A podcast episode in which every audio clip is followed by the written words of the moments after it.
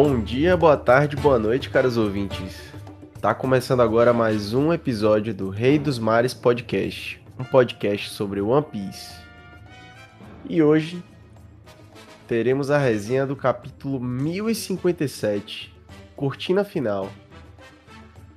Eu sou o Erickson e aqui comigo estão os tripulantes Matheus.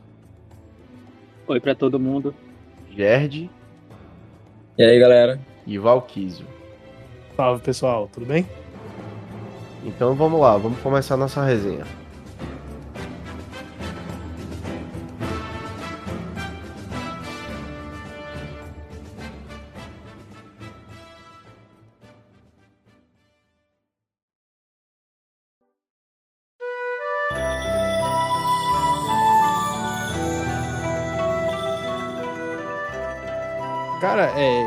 Primeiro ponto que eu queria trazer é a história de capa, né? A gente tem um segmento da história da Germa em Wally Cake, as consequências de tudo isso, e agora a gente tem a intervenção de um personagem que foi ativo durante o arco e agora a gente tá vendo os desdobramentos disso, que é o Caesar Clown.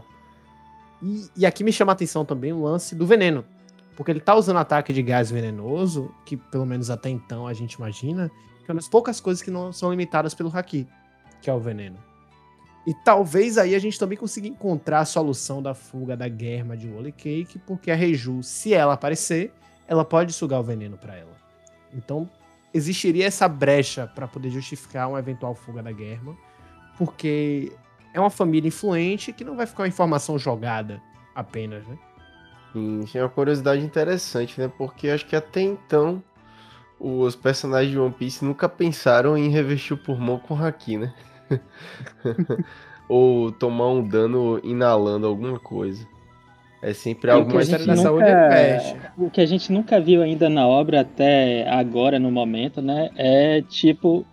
A gente nunca encontrou alguém que tenha um counter, né? Perfeito assim para lidar com veneno. Com tipo, exceção uma da Reju. resposta efetiva contra veneno. Sim. Com a exceção da Reju, como você falou.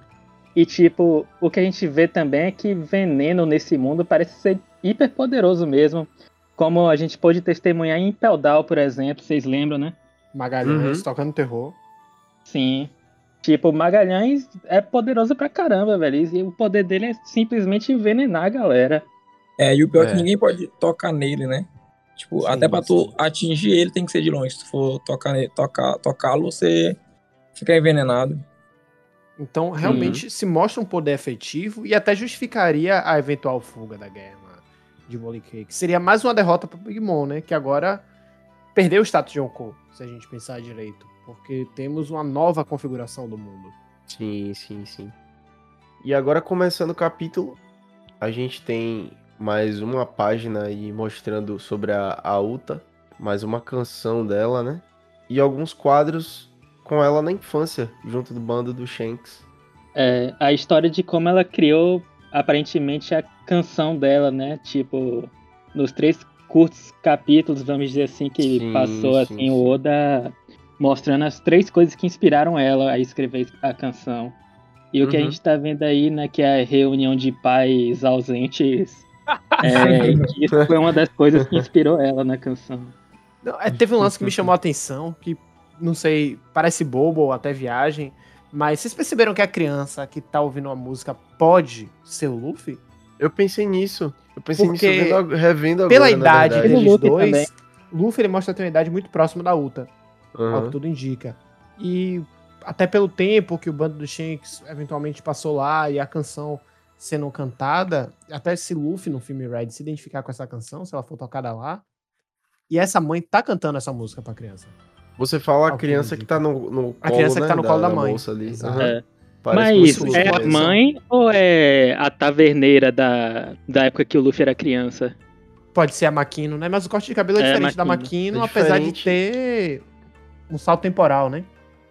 E aparentemente ela usa o cabelo, cabelo preso... também, né? Eu acho que a Makino tem é. o cabelo preto, parece. É, o cabelo da Makino é preto. Uhum. E falando em cabelo, o cabelo desse neném aí é parecido com o do Luffy também. Muito, Sim, muito pode parecido. ser o Luffy. Parece muito ele, velho. Isso me chamou a atenção, cara. Eu fiquei bastante pensativo sobre isso. Porque ó, normalmente a Makino, ela sempre tá com alguma coisa no cabelo, segurando o cabelo, até naquela imagem que ela tá com a criança, né? que é a icônica imagem do provável filho do Ruivo, que muita gente comenta, e ela tá segurando a criança. Será que ela cuidou de várias crianças ao longo do tempo? Ou será que estamos diante da mãe do Luffy? Fica aí o mistério. É, fica o mistério.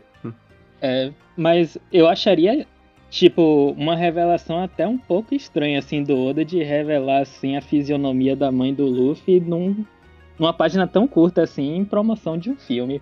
É, seria estranho mesmo, isso é verdade. É, eu acho que o Oda daria uma importância bem maior, assim, na revelação do da mãe do Luffy, assim, né? De qualquer coisa que envolva ela. Mesmo que é. seja só a fisionomia ou a silhueta dela. Verdade, até porque todo mundo sabe que é o Crocodile, né? É, todo, já tá todo mundo já ligado que é o Crocodile. Não tem como negar. e aí a gente começa o capítulo com um conto de um ano sendo contado. É, o conto 2.0 aí. O conto 2.0 de um ano sendo contado por um contador de histórias, né? De lá, já depois da cidade ter sido aparentemente revitalizada, ou uma parte dela, pelo menos. Sim. E aí a gente tem uma grande quantidade de páginas das aventuras dos Bainhas e dos Mugiwaras é, ao enfrentarem Kaido e companhia, né? É. Durante o arco de um ano, para poder libertar a ilha. Isso. Recontando em específico essa retomada, nesse início essa de retomada. retomada de Onigashima. Uhum. Quando eles foram para lá, né, pela primeira vez, que teve todo aquele plano do Kinemon que era é plano entre aspas, né? Porque ele não planejou, ele simplesmente deu uma, uma puta de uma sorte naquela hora ali. Isso. E acabou dando tudo certo para ele. e é uma recontagem de, de uma forma lendária, assim, né? Tipo. Hum. É bem forma de uma... é um conto, né? É uma forma, é aquela forma de história assim, um pouco mais Como romantizada e tal. Aquela tradição de recontar histórias ao redor de uma sim, fogueira, né? Sim, sim, exato. Seria mais interessante se fosse o Nordeste, né? Que podia meter um cordel. Se fosse o Nordeste, já metia um cordel com a história. É. Ia ser muito mais interessante. Né? É, real. Com certeza. Agora, tem uma coisa aí, Matheus, você comentou, que até me chamou a atenção também, nessa, nessa parte que eles estão contando a história, que é que a gente tem a Hiyori e a. Pô, esqueci o nome da guria, velho. Que tá ali com a ela. Tama? Tama, é, a Tama. É, eles, elas estão tocando, percebeu? Elas estão do lado do cara tocando a música. Ah, sim, é. E o que mais sim, uma vez sim, me sim, traz a é. impressão é. de que esse capítulo ele vai ser muito mais interessante quando for animado. No anime vai ser muito legal. Sim, Porque verdade. é que nem antes do podcast começar, o Matheus fez um comentário que eu achei fantástico. Que ele falou: eu senti falta de música nesse capítulo. E é verdade. Hum. É um capítulo que a gente consegue imaginar um clima de música para ele. Sim. Não, parando para rever essa página aqui, né? Que eu. Agora eu tô realmente notando a, a importância da Hiyori durante esse momento, né? Da, do conto. Então, realmente, o episódio, em forma de episódio de anime, vai ficar muito, muito mais interessante de assistir. Verdade. Acho que teve muitos momentos, assim, o ano que precisavam de música, né? Principalmente sim. nos começos de, de atos, assim, dentro do arco, que sim, tem sempre sim, uma pessoa tocando instrumento lá. Então a gente tem mais uma, um exemplo disso aqui nesse Tem um capítulo. momento em específico que eu, eu, não assisti, eu não cheguei a assistir o anime de One Piece é, nessa parte de Wano, mas eu vi uma cena, aquela cena do sepulcro do, do, do, do Zoro, e ficou muito bom. Inclusive naquela cena tem uma música sendo tocada ao vivo, eu acho.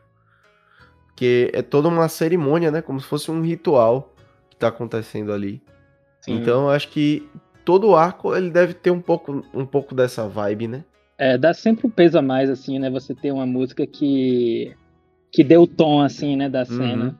Com certeza. É, e aí a gente, de fato, começa o capítulo aqui com a Yamato dizendo que vai ficar, né? Eu espero que ela realmente um dia vá fazer essa viagem, né? Semelhante às aventuras de Oden, com o bando do Roger. Espero que ela não desista. Porque ela precisa conhecer a ilha de, de Wano, né? Conhecer mais sobre a, a, cultura local e tal. Eu achei importante ela ficar porque o Wano ainda tá desprotegida, né? Não hum, tem muito tem esse fato. forte e precisa de algum lutador para caso apareça alguém forte de novo para defender. Porque o Monosuke precisa crescer. Fora que Momonosuke, ele precisa treinar e lutar com gente forte para poder ele ficar forte, né? Sim, pois é. Fora que Momonosuke precisa de experiência também, né? No, nessa posição de poder nova, né? Que ele tem agora. Uhum. Porque, ok, ele teve seus momentos assim que ele pareceu realmente ser o tipo de Shogun que o ano precisava, mas tem muitos outros momentos que, tipo, contradizem toda essa personalidade, assim, do.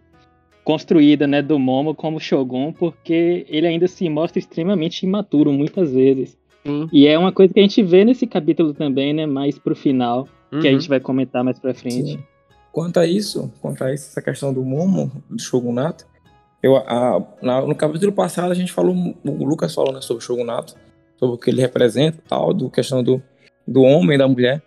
Eu acredito que o Oda deve fazer algo para meio que quebrar esse ciclo, porque a Hiyori é muito mais preparada, então acho que ela vai ficar muito mais à frente do que o Momo nessa questão da liderança do país. Seria interessante até uma reformulação política em Wano, né? Uhum, sim. Porque você quebrar a lógica do shogunato tal qual ele é, e ainda aqui dentro de uma estrutura meio monárquica assim, você trazer a tradição da família se mantendo, mas não necessariamente concentrado em uma pessoa. Porque assim, o grande problema que Oden teve foi se concentrar em uma só pessoa, as decisões dele uhum. e do uhum. pai dele.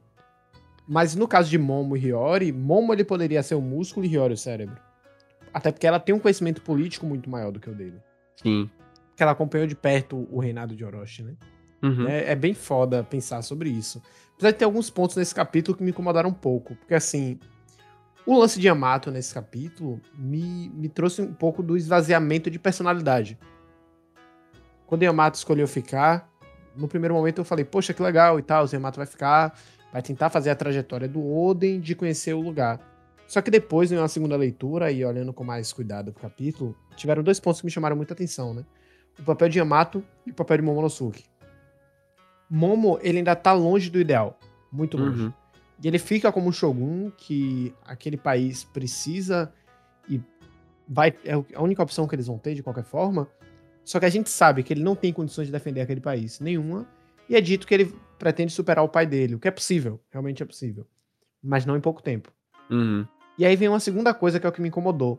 Ao longo do capítulo, tem essa coisa de Yamato não conseguir construir sua personalidade como indivíduo. Continua aquela coisa daquela masturbação mental de ser o Oden. Yamato como Oden, Yamato como Oden. Ao invés de ter apenas a jornada do Oden como uma base, mas um esvaziamento da personalidade de Yamato, quando o Momo fala que quer superar Oden. Ela quer Yamato ser tipo fala, uma... superar? Um Oden é... 2.0 mesmo, né? Sim. Isso eu achei muito ruim. Isso é um, uhum. ponto que eu achei muito ruim na construção do personagem. Sim, mas, tipo, esse ponto aí que tu falou é algo também que eu achei importante ela ficar em um ano e não ir logo pro mar, igual foi o Oden, porque ela vai poder viver, vai poder se encontrar e descobrir quem ela realmente é. para depois Seria, saber, sei lá. Sim.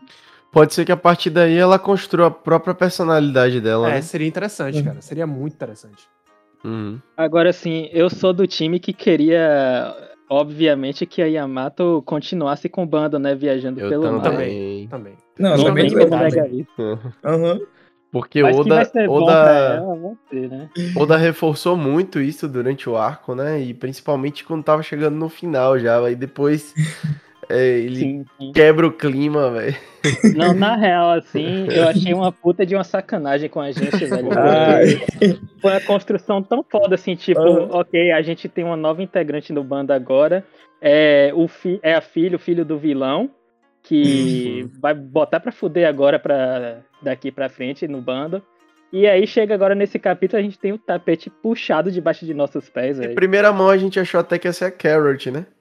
É, ainda teve isso. Não, na real, nunca achei que fosse ser a Carrot, eu, velho. Eu também nunca tipo, achei que a Carrot entraria no bando. Eu não, eu, não, eu não tinha absoluta certeza, ou também achava, assim, que ela ia entrar. Mas a galera tava cogitando, né? Porque ela passou um bom tempo com eles e tal. Só que aí você pega, bota outro personagem, deixa claro para todo mundo, depois quebra o clima. Foda. É. Na essa, real, essa... eu tava achando que a Carrot ia morrer, velho, durante a guerra. Ah, já basta Pedro, velho. A menina chora por Pedro, ela morre também. Quem vai chorar por ela? É a Wanda. Ah, o ciclo se reinicia. É, é, é um loop temporal de, de, de lamentações. Isso que o Oda fez lembrou um, um, um meme que eu vi essa semana. Que o cara falou assim: ah, ofereci 50 reais pro meu filho pra ele capinar o quintal. Quando ele terminou de capinar, não deu dinheiro pra ele aprender a não confiar em todo mundo. É. Mas isso foi muito João Kleber, velho. Tipo, o Oda gritou: para, para, para, para, para, para, para. Foi, foi, foi, foi, foi, sacanagem. Foi a coisa mais João Kleber possível que ele poderia fazer, velho. É isso, e agora tá assim, ó, todo mundo queria que a Yamato entrasse no bando. Aí Oda, pá, puxou o tapete. Agora tá todo mundo achando justificativa. Não, eu acho que isso aí foi bom porque... É. Foi muito desse jeito, velho. Foi muito desse jeito. miserável, miserável. E outra coisa é que eu notei assim que no capítulo anterior ela tinha falado que ia com, ela tinha falado com o Luffy que ia com eles, pô. Uhum. Pro mar. E tipo, chega nesse capítulo, diz que vai ficar. Não, eu acho que desde o último capítulo eu já vou, tava mas não dando indício que ela ia ficar, é. Tipo assim, ela não tinha esclarecido mesmo que ela ia. Não, a sensação que eu tinha é que ela ia pro mar, mas sozinha, quando ela falou que ia ficar depois. Porque era certeza que ela ia pro mar. E beleza, não ficou aquele clima de eu vou pro mar um dia. Foi, Porque assim, voltar pra ilha, voltar pra ilha, eles, vão, eles não vão voltar tão cedo. Isso não é volta fato. mesmo. Inclusive, eu acho que a próxima vez que a ilha aparecer vai ser na guerra final. Uhum. É, tem essa sensação também. A jornada de One Piece, você não vê. Você não vê volta em One Piece. É. Você sempre tá vendo as coisas acontecendo, uma sucedendo a outra, é uma Sim. linha reta. É. Tanto que os únicos momentos em que você volta para um lugar é para mostrar o que aconteceu com aquele lugar. Uhum. Nunca os personagens voltando. Exatamente. O único lugar que os personagens voltaram foi Sabaody. Sabaody. Só. Foi, só pra se Porque realmente era a única forma de dar continuidade hum. à história. Eles tinham que voltar para aquele lugar. Exato. Você ia falar, eu te cortei. Cara, que é uma, uma outra coisa que, que eu fiquei um pouco pensativo, né? Duas coisas, na verdade. A primeira é sobre esse movimento de construção da batalha final. Porque nesse capítulo, avançando um pouquinho, a gente tem o momento da entrega da bandeira. Uhum. E se a gente lembrar, o capítulo anterior, ele flertava um pouco com essa coisa também da bandeira. O capítulo anterior não, dois capítulos atrás, na verdade. Contra é. Shanks e, Cari e... Bartolomeu. E Bartolomeu. Sim, sim, Bartolomeu. Então, essa coisa da bandeira como simbologia, talvez também seja um sinal apontando para ali e dizer, olha, vocês entendem, o Luffy já entende o peso de uma bandeira hasteada. Uhum. Pra quando ver a merda que Bartolomeu fez e as consequências daquilo, o Luffy poder olhar e dizer, tá, eu tenho que me meter nisso aqui. Lembrando que a promessa sim, de Shanks de reencontrar Luffy foi quando Luffy fosse um grande pirata. Luffy já é um grande pirata. Mas talvez uhum. esse momento de devolução do chapéu, de até o contato mais a fundo com Shanks, vai ser na hora dele decidir entre a amizade uhum. dele é. e ele acreditar nos valores não é um Não é um território dominado por ele que tá com a bandeira ali, mas digamos que sob proteção em casos Exatamente, exatamente. Até porque uhum tem coisa mais pirata que você começar, entre aspas, uma guerra por causa de uma bandeira? Verdade. Pois é. Isso foi um lance que me pegou de jeito em relação ao capítulo. E a segunda coisa foi assim, não procurando justificativa para a mudança de plano de Oda, mas hum. já encontrando a justificativa, teve algo que me chamou a atenção, né? O Ano não tinha a menor condição de se defender sem Yamato ali. Isso é um fato. Ainda que a gente fale da bandeira do Luffy, daqui que Luffy chegue, o pau já torou. O Ano não tem é. condições de se defender sem alguém forte. Ah, porque é. os Bainhas Vermelhas, eles não são fortes. O único Bainha Vermelha que realmente é forte é Denjiro. Só. É. Os demais, todos são fracos. Eu não diria nem fraco. Tipo assim, eles são fortes, mas não fortes para enfrentar um almirante ou uma ameaça alguma calamidade, uma ameaça né? exatamente com o que é meio decepcionante, sabia, forte. velho? É. Porque tipo, anteriormente, ele quando se falava de samurais, dentro de Wano, a gente tinha uma ideia super foda, velho. Porque e todo mundo era nível Oda e, e Mas é porque. Mas é porque assim, velho, a, é, esses, os bainhas e alguns personagens de Wano mesmo, oriundos de Wano, eles são muito mais assim humanizados do que os demais de outras ilhas. Sim, tem isso também. Tem isso também. É, Oda, mais nele, Oda não apelou muito assim para poder e tal. Eles são muito mais pé no chão. Mas tem uns pontos que me incomodam, porque assim, se por um lado você é muito pé no chão, por outro lado é muito despirocado. Ali nos Bahias é. era pra metade ter morrido ali. Pelo menos metade. É, verdade. Morreram Só dois. Um sendo que foram né? os dois que menos fazia sentido morrer, inclusive. Eu acho que talvez um que fique, que fica um pouquinho atrás ali de Denjiro seja o Kawamatsu, né? É, o Kappa é forte. O Cal, ele tem uma é técnica forte. baixa, assim, ele é forte. É, e aí, é, pra dar sequência, Ah, rapidinho, Erickson, só uma coisa em cima do que Val falou aí é que eu concordo com ele sobre Yamato ficar pra proteger o Ano, até porque a gente sabe que o Ano, o perigo ainda não passou, velho, porque a gente sabe que Pluton tá lá e a gente sabe que Caribou tem informação que Pluton tá lá e que ele vai potencialmente vender essa informação aí, velho. A pergunta é pra quem, né? Porque ainda tem isso. Exato. Caribou não foi um personagem Uhum. jogado assim à toa. Não é à toa que ele teve vai uma história de capa só pra ele. Que é uma coisa Uhum. rara de um personagem Isso. secundário ser vilão recorrente e ainda ganhar uma história de capa. Tipo, Caribou vai ter uma importância enorme, velho, daqui pra frente. Eu Vai. me questiono pra quem ele vender essa informação. E pra mim, só pode ser pra duas pessoas, velho. Pra mim, ou três, perdão. Ou foi pra Bug, ou foi pra Dragon, ou foi pra Barba Negra. Só consigo imaginar um desses três. Porque ele fala que aquela pessoa vai se interessar por essa informação. Pra mim, só pode ser uma dessas três pessoas, cara. uhum, É possível os três. muito possível. Uhum. Porque Bug tá ali comendo pelas bordas, né? É. É, mas sim, pra dar sequência, a gente vê o Kinemon e o Momonosuke indo em direção ao porto pra tentar comprar a briga com os Mugiwara, porque eles não se despediram deles, né? E a reação de espanto também deles com a decisão de Yamato em ficar. E a gente tem um flashback da época de, de Momonosuke, lembrando de Luffy e tal, as bobajadas da época, né? A gente vê até um repeteco, fica até... o- A, a gente revive a nossa raiva, né? É verdade. Em relação ao Pior que eu Momonosuke. gostei, velho, desse flashback. tipo, pô, foi massa, velho, ver as É coisas legal, que. mas- É legal e me Eles trouxe mais uma juntos. vez a Uhum. sensação de que no anime vai ser legal. No anime você vai olhar e falar, porra, Uhum. bateu certo. Ah, no anime vai ser épica essa cena aí, velho. É porque eu acho que chegou um ponto que eu fiquei um pouquinho cansado dos flashbacks de, de Wano, porque teve tanto flashback em um ano. Verdade. E Foi o quando, que mais quando aparece um flashback, flashback, eu- Naruto. eu prefiro que Naruto seja total, um... é. Eu prefiro que seja um flashback que acrescente algo na história, sabe? Tipo um flashback de um personagem que a gente não viu ainda ou de alguma informação que não foi passada. Eu até relevo nesse momento aí, porque é o capítulo final do arco, velho. E Oda gosta É, de dar uma fechada claro. de arco assim, mostrando uns flashbacks de. Do que passou na jornada. Até porque tem esse fato, né, de que no último ele, é, Luffy não tinha se despedido de Momo e muito provavelmente ia acontecer isso aqui mesmo. Fechamento e tal, ele ia mostrar as memórias de Momo com o Luffy. E aí eles se encontram no porto, né? Momo cheio de ódio. mas aí quando ele bate a cara em Luffy, ele cai no choro. E a gente vê que Momonosuke ainda é uma criança, só tem o corpo de adulto. Com profundo apego por tudo que eles viveram, inclusive. Sim, sim, sim. E é o momento também que o Luffy entrega, né, a bandeira para o Momo. Sim. Um ato simbólico e bem importante também. Exatamente. O simbolismo que a bandeira teve. Exato.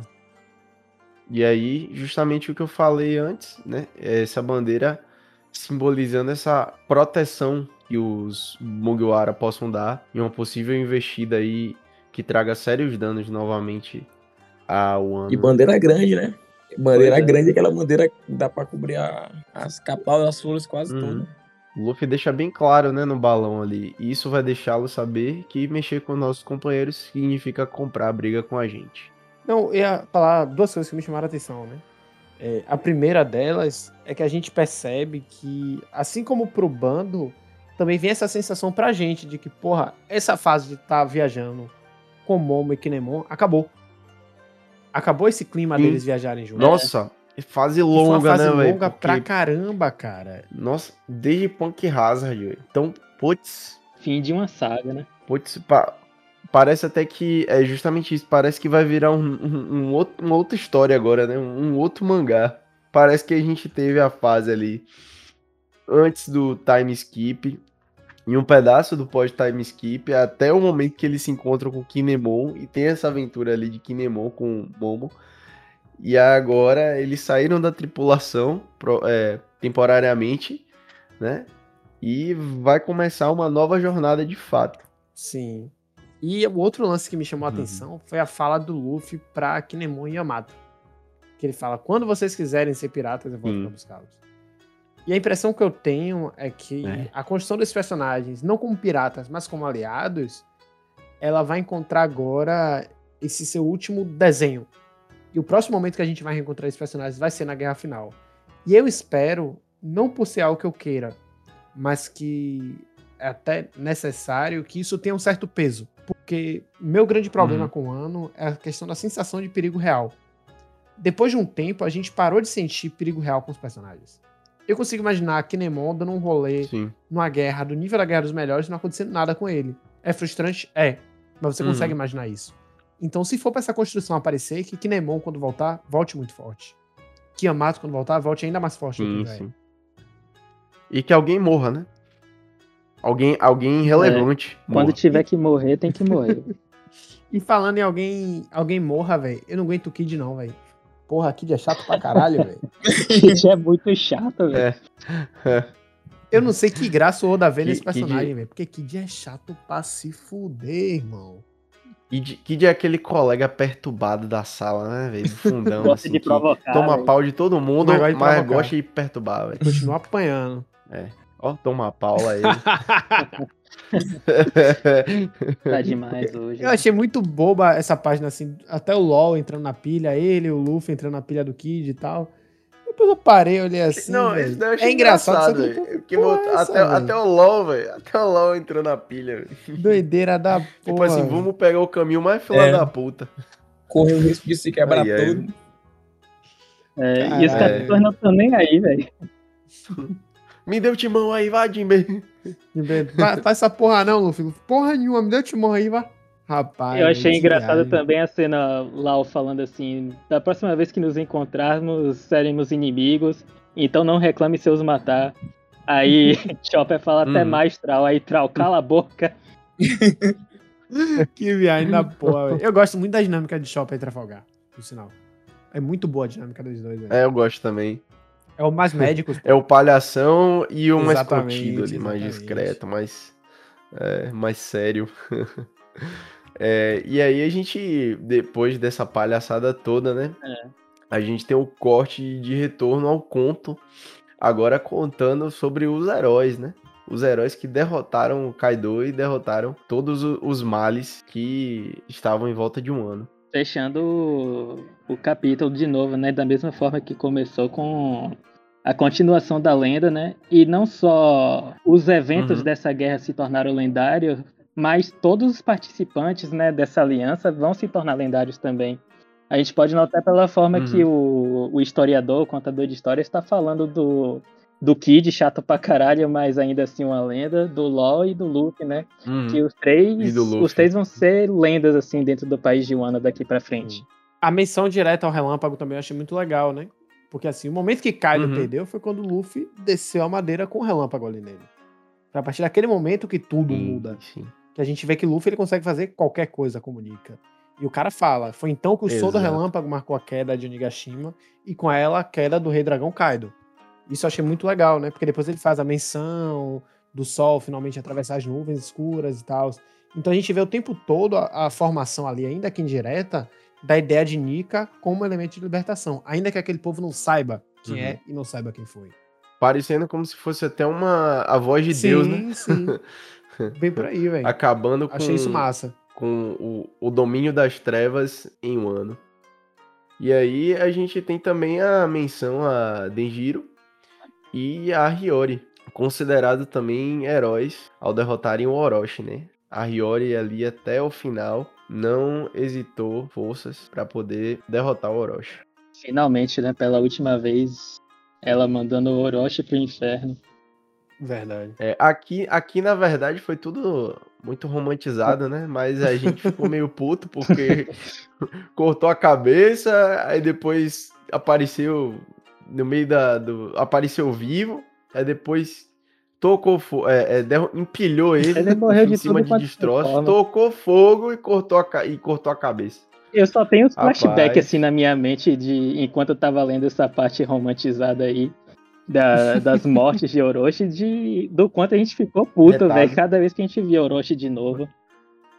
É porque, assim, do jeito que eles contam aqui, parece que foi uma vez só, né, que aconteceu É, tudo. Agora, uma coisa importante também que eu notei aí, Hum. é, que me veio na mente agora, assim, é que, Sim. mesmo com esse exagero lírico todo aí, é, a gente nota que tem a verdade no que o historiador Sim. tá falando. Foram coisas que realmente Claro, claro. aconteceu. Claro, com Em certeza. contraposto com Uhum. o que a gente viu no início do arco, né? Com a professora contando fake news para as crianças sobre a família de. De a família Kozuki, né? É. Que eram os Sim, antigos Cara, é verdade. é, tiranos, né? Tiranos entre aspas, né? Eles eram os antigos reis, assim, digamos assim, do, do país de Wano. Os, autor... Os autoritários reescrevendo a história Pois de um é. ano. De forma errônea, né? Pra poder manipular a população. Foda isso aí. E um outro lance legal também é a, essa mudança da frase, né? Que originalmente era de Oden, que o Oden, quanto mais fervido, melhor ele fica, e depois muda para Kurozome. Quanto mais queimado, melhor um Kurozome fica. Sendo Kurozome significa carvão. É. Então, é- foi uma sacada muito Carvão. legal isso daí. Muito legal. E, rapaz, muito provavelmente proposital, né? Que, que Oda colocou desde Sim. o começo. Ele, se, ele pertencia ao clã E morrer daquela Kurozumi forma. e morrer daquela forma. Tipo, parecendo até que ele tava dando indícios que ia terminar desse É. jeito. E ele deu indícios para os dois nomes, né? Kurozumi significa carvão e Oden, que é o prato, né? Que precisa ficar Exato. muito tempo queimando. Ele juntou os dois. É, pô, foda isso, viu? Esses pequenos detalhes são bem legais, né, Sim. velho? É, bem criativo. O homem é, o homem é poucas ideias, É. o homem disparou. Agora, o, o outro lance também que me chamou a atenção foi aquela. Essa, eu achei uma cena muito bonita. Que quando ele fala que é como conclui o, o conto, e a gente vê os três Uhum. caminhando pra pensar onde vão botar a bandeira, né? Eu realmente consigo imaginar essa cena no anime, com música e tudo mais. Foi muito legal essa última página. Ela é Sim. simples, mas funciona bem. Sim, sim. Sabe o que essa cena me lembrou aí? É, O quê? Do final de Drum Island, da ilha de Drum, Porra, realmente, velho. bandeira. Realmente. Remetiu muito, velho, esse é mesmo. momento. Que é aquele movimento de você botar a bandeira ao mesmo tempo de mudar a vibe do país e os chapéus de palha vão embora. e Sim, você tem um sim. close naquele povo ali. Sim, concordo contigo. Agora eu senti falta de um lance nesse capítulo, velho. As recompensas. Eu acho que eles- esse capítulo seria mais interessante se, ao invés daquela enrolação toda, dos flashbacks que teve, que a gente sabe que é importante, mas que dava pra fazer tudo. mostrar as recompensas mostrar dos as recompensas do chapéu de palha. E aí você Aham. tem um quadro, ao invés dessa palhaçada com o Kid, da galera olhando suas recompensas. E aí depois cada um Sim, tomando seu seria- rumo. seria Seria muito ótimo. mais interessante. Isso daí vai ficar pro próximo É. capítulo. Vai ficar pro próximo capítulo, certeza. É. E talvez tenha alguma coisa até mais relevante nisso, né? No próximo capítulo. Deles olhando as notícias do mundo e tendo que se interar sobre certas coisas. É. Uma coisa que eu achei bem legal é que quando é, a Hiyori tá cantando a música, né? E tá terminando o conto, ela fala assim que agora o tempo passa até o dia após o Festival do Fogo, onde as armas e brigas podem finalmente descansar. É uma espécie agora de era Sim. Meiji, né? Um momento de paz, finalmente, né? que a gente, é, que a gente vê em Samurai X, que os samurais, eles meio que são extintos, né? A- as espadas são proibidas e tal. A violência é contida dra- das grandes guerras. É um tempo, uma época de paz, né? Bem interessante. E aí a gente tem um retrato de todos os bainhas que foi muito massa. Adorei essa foto no final. É muito fofa mesmo. E agora a expectativa da gente pros É. próximos capítulos, né? Só pra concluir aqui, outra coisa que eu achei legal foi a forma como o, cap- a- o capítulo acabou, né? A cortina final ali, dando final ao ato Sim. também.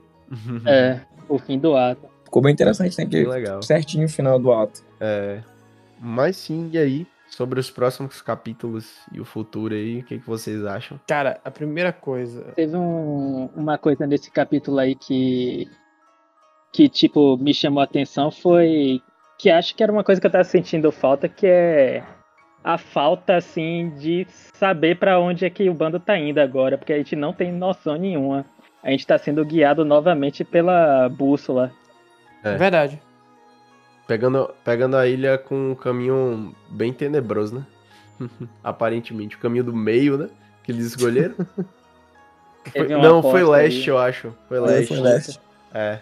É. Tal- Teve uma ilha que não foi escolhida. E eu tô muito curioso pra saber que ilha é essa, velho. Porque se Oda fez isso, colocou três opções e uma não foi escolhida. Não, as três foram escolhidas. Quer dizer, Não, é porque dois tinham tomado o mesmo rumo.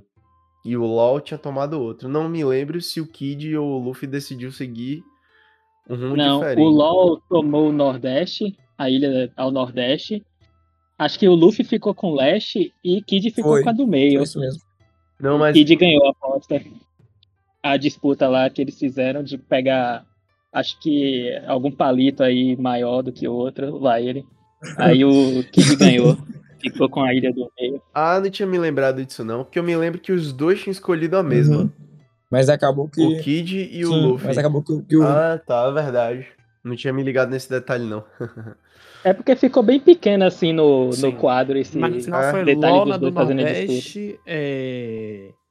Kid na do Leste, Kid que era na do do meio, meio. e a outra ficou pra Luffy, que é a do Sudoeste. ah, certo. Beleza. É, Val queria falar uma coisa. Eu, eu ta- ia falar justamente, complementar isso que você falou, sobre esse clima legal, né? De não saber mais o que vai acontecer a partir daqui. E eu espero que a gente possa encontrar, até porque esse lance da Cross Guild foi o gancho, caçadores de recompensa. Porque é uma Uhum. coisa que em One Piece a gente vinha sentindo falta, agora os personagens eles vão voltar pro mar, e a gente pode encontrar vários Sim. paralelos interessantes com a ideia de ser caçado. Porque é uma coisa que durante muito tempo me chamou a atenção e até me incomodou em One Piece, foi o clima que tem de você ter uma recompensa pela sua cabeça e ninguém sair pra caçar a sua recompensa. Isso você tinha um pouquinho no começo, mas depois você não encontrava É. mais. Então era assim, parecia pra mensurar força, mas no final não tinha muita relevância. E agora vai voltar a ter Uhum. relevância isso. Uma coisa que eu sinto falta, pô, é mais cena dos, dos Mugiwara no mar, sabe? Também. De É, alguma também. coisa parecendo ali no mar, com um pirata mesmo. Aquele clima de pirataria raiz. alguma né? batalha naval.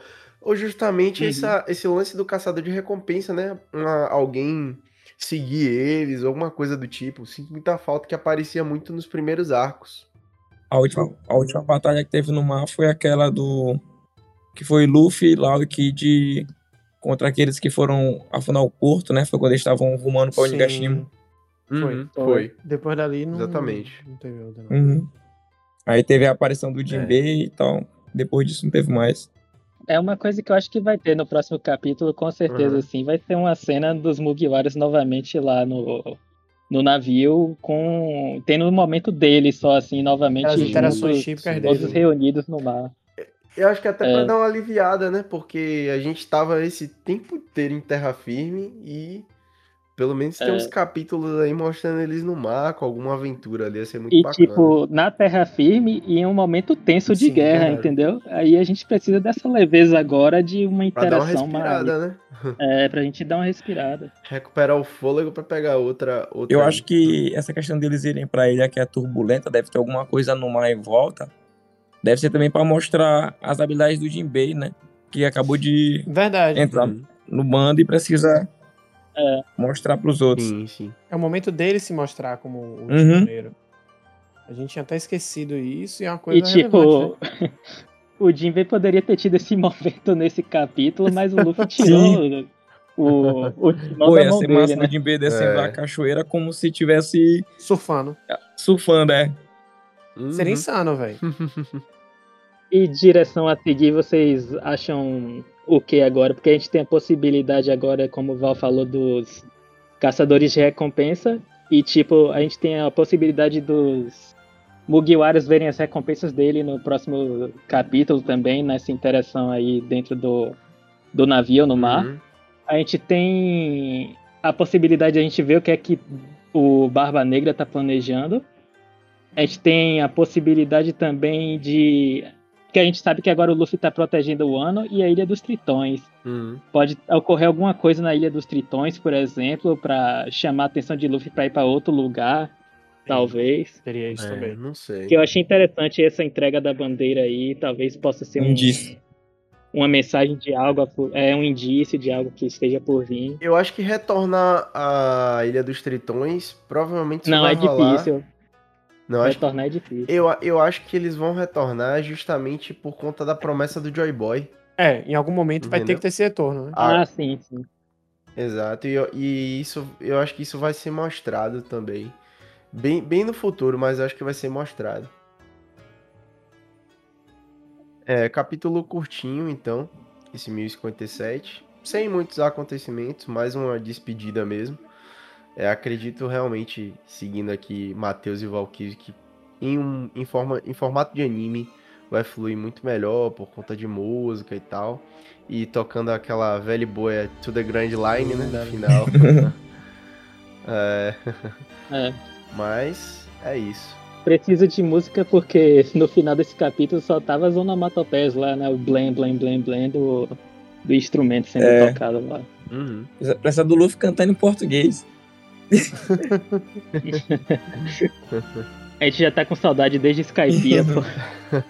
e a gente finalmente teve aquela canção em português, tô feliz. É, finalmente.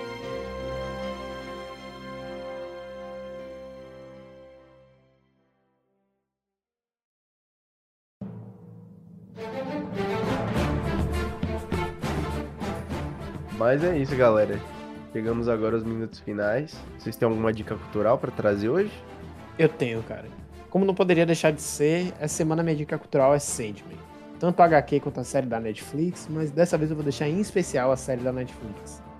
Porque Sandman é uma HQ que ela é interessantíssima, tanto pela riqueza da fantasia apresentada pelo Neil Gaiman, quanto pelos próprios temas tratados. É um HQ para quem não tem nenhuma familiaridade passa a gostar, quem gosta de HQ gosta também, e quem é apaixonado por fantasia ou por filosofia se encanta com essa HQ. E ela é uma HQ que é difícil de ser adaptada, ou pelo menos era o que a gente pensava, até que a Netflix conseguiu fazer essa façanha e trouxe alguma esperança para essa série de One Piece vir. Provando que é possível, pouco provável, mas possível. E como a gente sabe, enquanto houver sonhos, é. há esperança.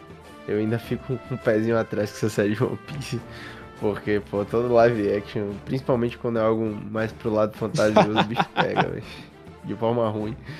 Mas, assim, eu, eu, eu vou recomendar de novo Sandman, porque eu já tinha recomendado no último capítulo, né? Na verdade, eu ainda ia assistir e tal, só que eu tava bem empolgado, porque eu tinha visto ótimos comentários sobre.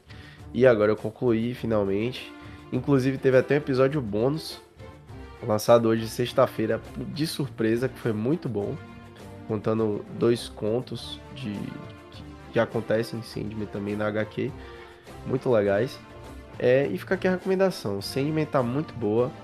É, outro público também, Val, que eu acho que vai gostar, é aquele público ali que curtia Supernet, com certeza. Sabe? Que curte aquelas séries dos anos, meio, anos 90, 2000 ali, envolvendo coisas sobrenatural, um pouquinho de de terror, vai curtir um pouco essa vibe também. Só que aqui com muito mais filosofia, né? Sim, com toda certeza, cara. Então é isso. Mais alguém? Eu vou deixar essa recomendação de vocês também, velho. Vejam Sandman. Ó, ó. Máximo Tá respeito. forte hoje. Só falta Gerd, viu Sandman, Gerd? Não, não vi. Fica a recomendação Mas pra você. vocês deixa o Sandman como recomendação também. Aí. Ó, show de bola. Então é isso, galera. Valeu. Sigam a gente nas redes sociais que estão aqui na descrição, né? E um abraço, até mais. Até o próximo episódio. Valeu, galera. Valeu, galera. Até mais. Valeu, valeu, galera.